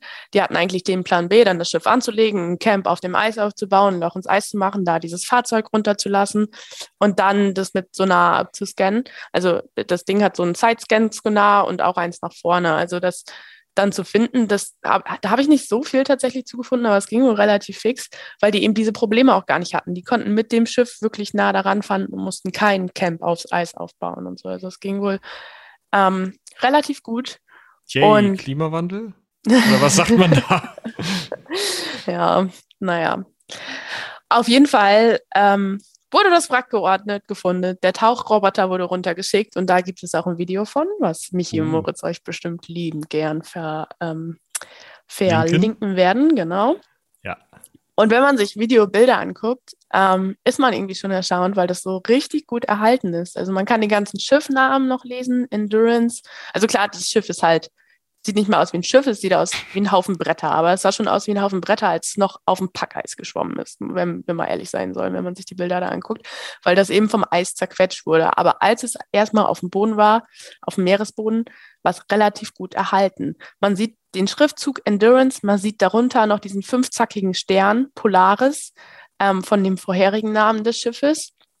Und man sieht noch ein Bullauge zu Shackletons Kabine. Also ich habe ein Interview gesehen mit dem Expeditionsleiter und er meinte auch selbst, er fühlt sich also ziemlich emotional, wenn er das so sieht, wenn er sich vorstellt, dass Shackleton dort gelebt hat. Zwar irgendwie nur ein Jahr, weil danach das ganze Schiff zusammengebrochen ist, aber es hat einfach eine ziemlich, ziemlich große Bedeutung. Ähm, ja, und tatsächlich waren alle gar nicht so überrascht, dass die Endurance noch so gut erhalten ist, ähm, weil im Südpolarmeer gibt es nicht diese, diese ähm, ja, Bohrorganismen, also zum Beispiel Würmer, die sich durch Holz bohren. Und es ist ja auch in 3000 Metern Tiefe, deshalb ist es mhm. gut geschützt vor Eis, vor Strömungen. Ähm, es ist kalt und der Nährstoffmangel verlangsamt eben auch den ganzen Metabolismus von Mikroorganismen. Das heißt, es ist als wenn ich irgendwas in eine Tiefkühltruhe packe. Also ja. natürlich nicht ganz so, aber ähm, schon ziemlich genauso. Und ähm, wenn man ein Stück Holz zum Beispiel in den Küstenbereich reinschmeißt, das wird nicht so passieren. Also das mhm. könntest du im nächsten Jahr nicht so wiederfinden. Und hier können wir eben ein Schiff, was vor 1000, äh, 1000 Jahren, 100 Jahren untergegangen ist, 1000 Jahre ist vielleicht doch ein bisschen viel, ähm, fast noch genauso wiederfinden. Das ist schon krass, aber es ist nicht genau so ein Schiff eigentlich der Nährstoff, den die Organismen da brauchen, um so ein bisschen Gas zu geben? Oder ist es da einfach so viel zu kalt, dass es die gar nicht gibt? Naja, es ist ja Holz. Es ist ja nicht so, als hättest du da ein Stück Fleisch runtergeschmissen. Ah. Also es, äh, und es ist ja auch bearbeitetes Holz, also es ist getrocknetes Holz und so. Es ist ja nicht so, dass da noch irgendwelche Moose oder so drauf gewachsen haben, als es runtergegangen mhm. sind. Ähm, ich weiß nicht ganz genau, was die Endurance, die Leute auf der Endurance gelassen haben, aber eigentlich haben die ja versucht, alles daraus zu kriegen, dass wirklich nur das Wrack selbst untergegangen ist, also das Schiff selbst untergegangen ja. ist und zum Wrack wurde. Aber ja, genau. Ähm, das Ding ist aber, man ist nicht so richtig in die Endurance rein. Man hat sich von außen rum angeguckt und ähm, einen Laserscan aufgenommen, weil man ja eben nicht invasiv vorgehen wollte. Man wollte das Wrack an sich nicht kaputt machen, sondern ähm, man wollte einfach nur ein Lasermodell nachbilden, also als 3D-Modell und das soll eben auch später in Museen gezeigt werden, dass man eben nicht irgendwelche Bohrungen vornehmen muss oder das Steuerrad irgendwie ähm, da abnehmen muss und das dann in ähm, Museen zeigen will. Und das fand ich ziemlich cool. Also ich kenne mich damit nicht so gut aus, aber es gibt davon Bilder auf der Seite der Endurance, auf der Webseite der Endurance Expedition zu sehen. Da empfehle ich sowieso mal drauf zu klicken. Die haben da ganz ganz gutes ähm, Outreaching gemacht und da ziemlich coole Bilder von der ganzen Expedition veröffentlicht. Ähm, ja, jetzt ist es aber nicht so, dass die Endurance zu Boden gesunken ist und einfach gar nichts mit passierte, weil natürlich gibt es Tiere in der Tiefsee und natürlich tauchen diese auch auf der Endurance auf. Ich sagte ja schon, das Ganze gehört jetzt mehr zum Meer als zum Land, ähm, ist Teil des Meeresbodens geworden, wenn man so will. Ähm, und vielleicht kann ich noch mal kurz so berichten, als die Endurance gefunden wurde, das war im Februar diesen Jahres, Februar? Nee, März diesen Jahres, am 9. Mhm. März war es, glaube ich. Ähm, Im Februar sind sie losgefahren. Das war quasi das Thema in meiner Bubble. Also ich war auf Arbeit und ähm, am Institut bei uns haben da alle drüber geredet beim Lunch und beim Kaffee. Also es war schon so das Ereignis, ebenfalls auch mit so tollen also natürlich, weil jeder so ein bisschen die Geschichte kennt und ich bin ja an einem sehr internationalen Institut. Ähm, da haben, also wir in Deutschland haben ja jetzt vielleicht nicht so die Verbindung zu Shackleton, aber andere Nationen eben schon. Ähm, es war so das Thema. Und es war natürlich auch das Thema in meiner Internet-Bubble, ähm, also auf Twitter und so. Ähm, und auf Twitter folge ich auch relativ vielen ForscherInnen. Einer ist unter anderem Hugh Griffith, den kann ich auch empfehlen. Der ist Polarforscher an der British Antarctic Survey. Also der kennt sich mit der Antarktis auch ziemlich gut aus. Und der hat einen richtig coolen Thread gemacht, in dem er sich das Video mal angeguckt hat. Und dann so ein bisschen was zu den Tieren, die nun die Endurance bewohnen, ähm, cool. erzählt hat, beziehungsweise die benannt hat. Ähm, was auch gar nicht so einfach ist, ne, weil es sind Tiefseetiere und also die Bilder sind teilweise auch so ein bisschen verschwommen und so. Also man kann das jetzt nicht so 100 Prozent erkennen und teilweise, also man, wenn man Tiere bestimmt, ähm, dann braucht man ja manchmal auch kleine Details, an denen man die bestimmt. Also es ist jetzt nicht so, dass man sagen kann, oh, das ist genau die und die Art, aber man kann es ungefähr einschätzen und vielleicht können wir ja einmal so ein bisschen ja, gerne. Ich hoffe, durch, wir finden, wir finden wieder so ein, so ein äh, Vampirtintenfisch oder sowas. Ach so, nee, der, der, der ist da leider nicht, ähm, oh. kommt da leider nicht so richtig drin vor.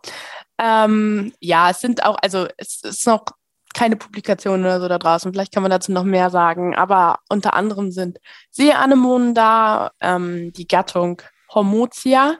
Die sind am Wrack befestigt. Die haben quasi so eine Saugnapfscheibe, wenn man so sagen will, und die hängen dann ihre Tentakel um die Strömung, um kleine Krebstiere zu schnappen. Und tatsächlich ist es nämlich so, dass es ganz cool für die ist, ähm, ein bisschen höher zu sitzen als am Meeresboden, weil das deren Nahrungssituation äh, Unmengen verbessert, dort wo so ein bisschen Strömung lang fliegt zu schwitzen. Und das Holz bietet einen relativ guten Untergrund. Also die mögen ähm, festeren Untergrund eher. Was man auch sieht, sind so Seescheiben. Das sind relativ transparente Scheiben und die pumpen Wasser durch ihren Körper und filtern dabei ähm, Nahrungspartikel heraus, wie zum Beispiel Plankton oder Marine Snow. Marine Snow, das ist ähm, also übersetzt mariner Schnee.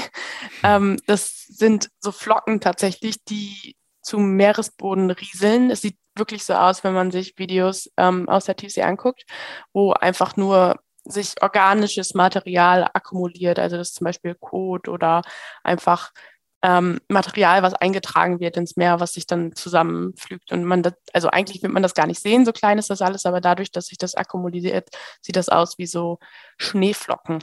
Also ähm, Fischkacke Schuppen und Leichen? Naja, Fisch nicht so richtig. Eher so von wirklich kleinen, kleinen, kleinen Krebstieren. Ähm, ja.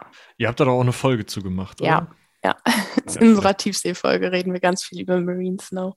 Richtig. Okay. Ähm, es sieht wirklich so aus, als würde es schneien in der Tiefsee. Das muss man vielleicht dazu sagen. Ja, dann hört doch vielleicht erstmal oder ja, macht nach dieser Folge mal bei den drei Meerjungfrauen vorbei und ja, hört euch noch genau. was zu Marine Snow an. Es von einer Folge von vor zwei Jahren oder so.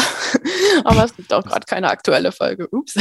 Aber das Thema ist ja äh, aktuell. Bleib, bleibt ja aktuell. Bleibt genau.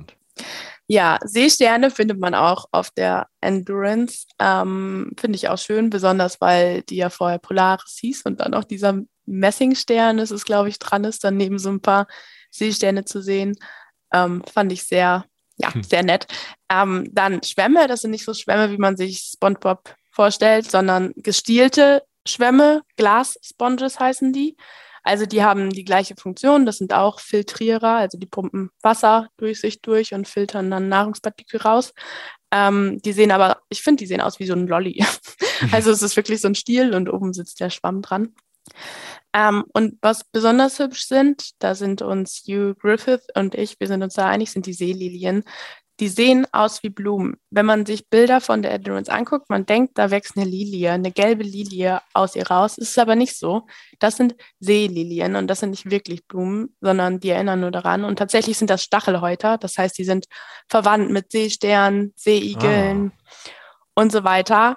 Ähm, und fischen mit ihren Tentakeln in der Strömung, fischen im Sinne von Filtern. Ähm, und es ist sehr cool, weil das ist eine sehr, sehr alte, ähm, alte Gattung. Ähm, also im Sinne von alt, die gibt es schon sehr, sehr lange. Und früher war es so, dass, es die, dass die auch viel diverser vorkamen. Also die kamen in allen Meeren vor, in allen Tiefen. Und früher waren die wohl auch größer. Da gibt es in manchen Museen wohl ziemlich coole Exemplare.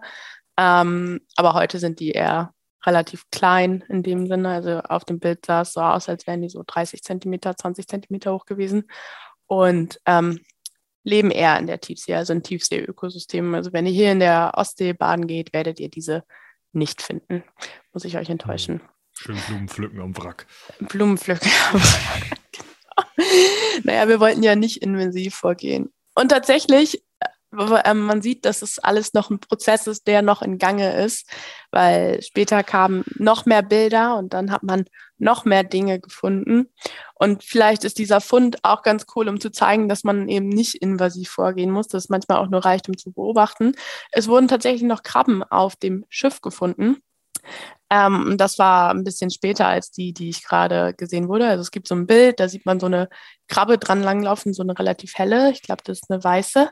Ähm, eine Monopsidqualle ist das. Die wurde also mein Twitter-Polarforscher hat sie als Yeti-Krabbe bezeichnet. Ja, ich kenne mich auch, also er wird sich besser mit ähm, antarktischen Lebewesen auskennen ja, als klar. ich. Ähm, Yeti Crab, die können wir mal googeln, die sieht auch ziemlich cool aus, weil die behaart ist.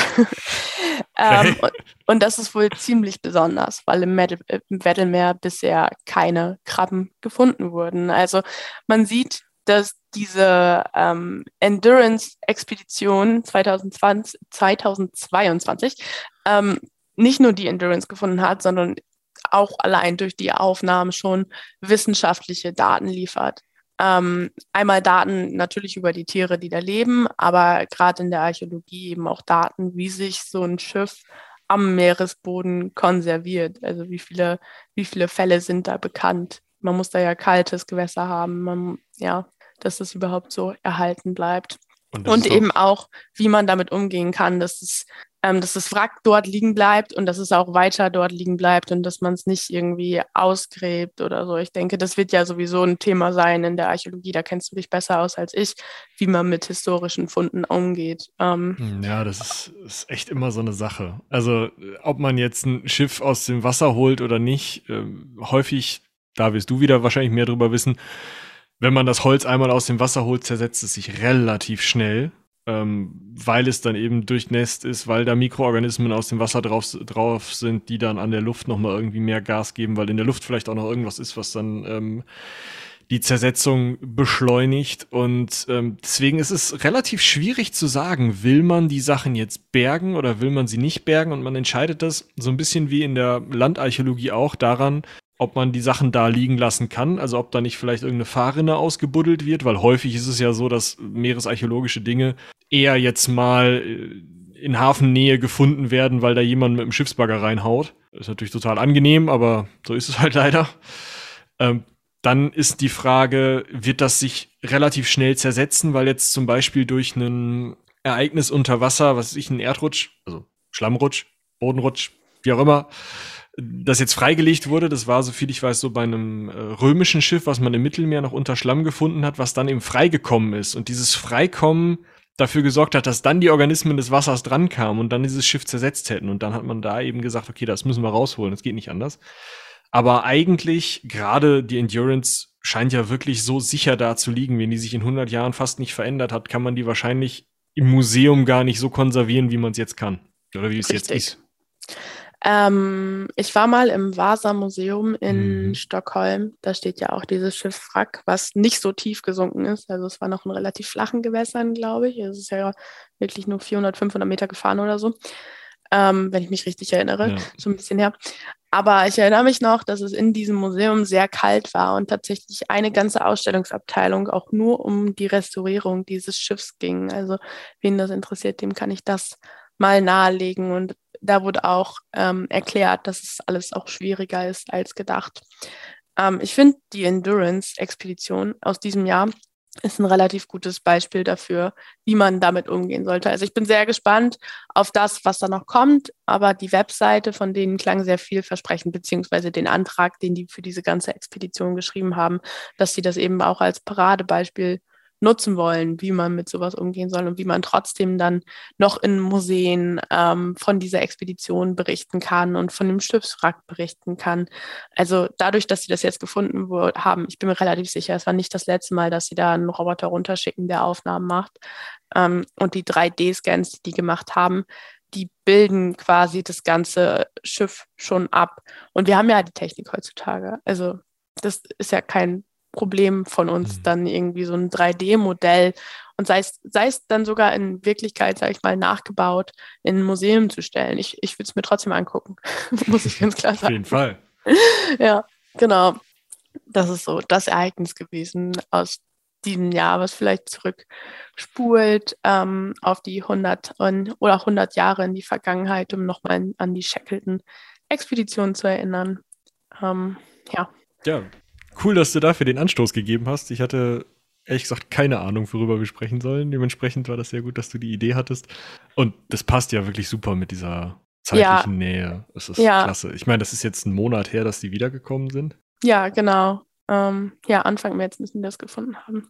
Ja, gut. Zwei. Ähm, Shackleton hat er das Buch geschrieben? Ich muss mal überlegen. Es gibt auf jeden Fall auch ein Buch, das heißt Endurance und das ist empfehlenswert. Ich habe nur Passagen daraus gehört, also gehört im Sinne, ich habe es als Hörbuch gehört, aber ähm, das kann man natürlich auch lesen. das ist hier selbst überlassen. Ähm, das wollte ich nur noch mal empfehlen. Mein, mein ähm, Doktorvater hat mir das noch mal empfohlen und nachgelegt. Deshalb möchte ich das an alle weitertragen. Ja, dann schauen wir mal, dass wir das auch noch verlinken. Ja. Mal schauen, in was für Ausgaben es das denn gibt. Aber ja, da werden wir mal gucken. Richtig. Ähm, genau, ich glaube, wir reden schon eine ganze Weile, oder? Ja, ich glaube, wir reden schon eine ganze Weile. Anderthalb Stunden ist ja mittlerweile so fast unsere normale Folgenlänge. Insofern, ähm, es wird immer länger bei uns, aber äh, ja, heute mal aus zwei wirklich verschiedenen Forschungsrichtungen. Finde ich ja auch ganz spannend, immer mal dieses Zusammenbringen. Ja, aber ich finde, es hat relativ gut gepasst, gerade weil ihr ja auch ja. so ein bisschen Archäologie erfahrener seid als wir auf jeden Fall. Ähm, ja, dementsprechend schon, schon ganz gut. Ja, Bin auch gespannt, was da noch kommt. Ich hoffe, da kommt eine coole Doku oder so zu raus, aber bin ich mir fast relativ sicher. Ja. Also mittlerweile hat ja jedes Expeditionsteam ein Kamerateam dabei. Um, ähm, und das fand ich zum Beispiel auch interessant bei Shackleton. Der hatte ja auch Fotografen dabei. Ja, Fotografen und Maler, das stimmt. Das war damals schon wichtig. Ja. Drittmittelverben und so. Mhm. ja, äh, naja. äh, ich denke mal, du wirst, wenn du die Doku findest, sie vertwittern. Um, ähm, yes, klar. ja. Äh, wo findet man dich? Auf Twitter unter unterstrich Eva Käfer. Okay. Ähm, man findet mich aber auch unter die drei Meerjungfrauen. Das ist unser Wissenschaftspodcast, auf dem hoffentlich bald mal wieder ein bisschen Content kommt. Ähm, da sind wir auf Twitter unter die drei MJF zu finden und auf Instagram unter die drei Meerjungfrauen. Aber ihr könnt mir auch privat folgen auf Instagram, da heiße ich auch Eva Käfer oder so. ja, ihr kriegt das schon hin. Äh, ich glaube, die Linkliste ist lang. Ähm, wir werden mal schauen, was wir da alles so in diesen, diesen Folgenapparat hineinklatschen. Folgenapparat. Ja. ja, das ist länger als die meisten, die wir sonst so machen. Hier ein Bild. Passt schon. Ach so. Schauen wir mal. Ja, alles gut. Es ist ja eigentlich sinnvoll, wenn man nochmal weiter gucken kann, aber die Faulheit, wenn man das jede Woche macht. Ja, I feel you. Ja. Okay. Vielen, Ansonsten habe ich nichts zu Crosstellen. Nix. Gibt oh. im Moment nichts.